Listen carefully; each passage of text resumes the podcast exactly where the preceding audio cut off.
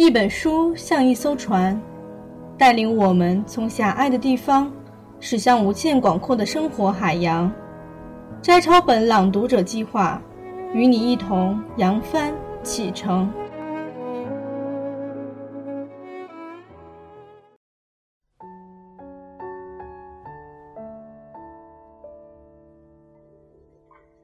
烟波兰，作者简真，朗读小莫。第二部分，川野绿。友情时三，洗衣时。只要是一条清澈活泼的河，河岸上总不乏有几块粗平的大石头。你猜是用来做什么的？如果你在乡下住过，一定不难猜到是用来洗衣服的，对吧？小河总爱曲折地拐了老大的弯，从上游竹围人家的门前溜过，再穿到中游谁家的菜园子接个路，最后哗啦啦地向下游人家打声招呼，便不知去向了。我们家那条河就是这样可爱，总有活蹦蹦的水从早流到晚，所以左邻右舍们情愿拦着抽水马达或自己的井不用，仿佛都立了契约似的。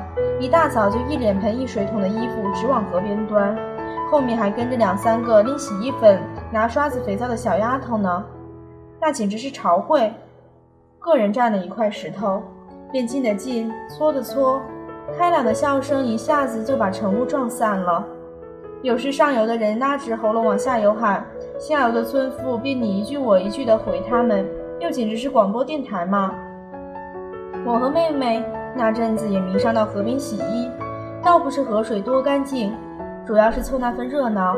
有时去的晚，大石头全被他们占光了，我们也舍不得走，蹲在河边支着头，听他们一会儿高声喊，一会儿哗啦啦的笑，一会儿又紧张兮兮的凑着耳朵在窃窃私语，仿佛怕小河把他们的声浪冲到下游去，被下游的村妇们唠叨了一般。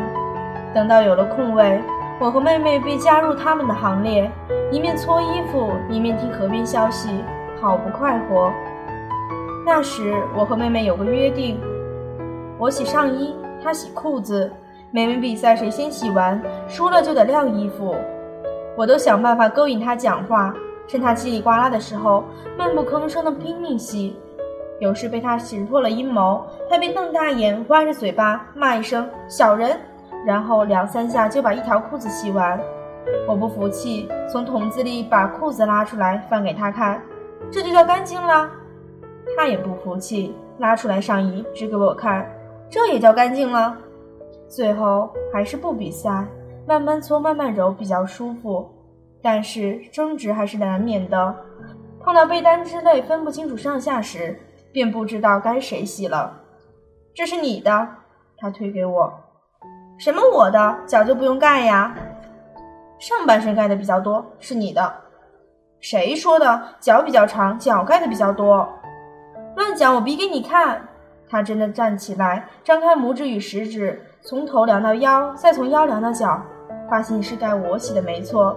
以后有被单就全归我洗了。虽然如此，那时能一大早到河边石头上洗衣，便是了不得的享受里。河毕竟会干旱的，大家也不到那洗衣了。只有看见谁家竹竿上亮起衣报，才晓得谁家媳妇儿洗得最早。有次我和妹妹打河边经过，顺便在半枯的河里洗脚。我问她那阵子洗衣报有没有发现我出了一粒小纰漏，她摇摇头。我抿着嘴打从心底笑起。我要她猜，她猜不着。我告诉她。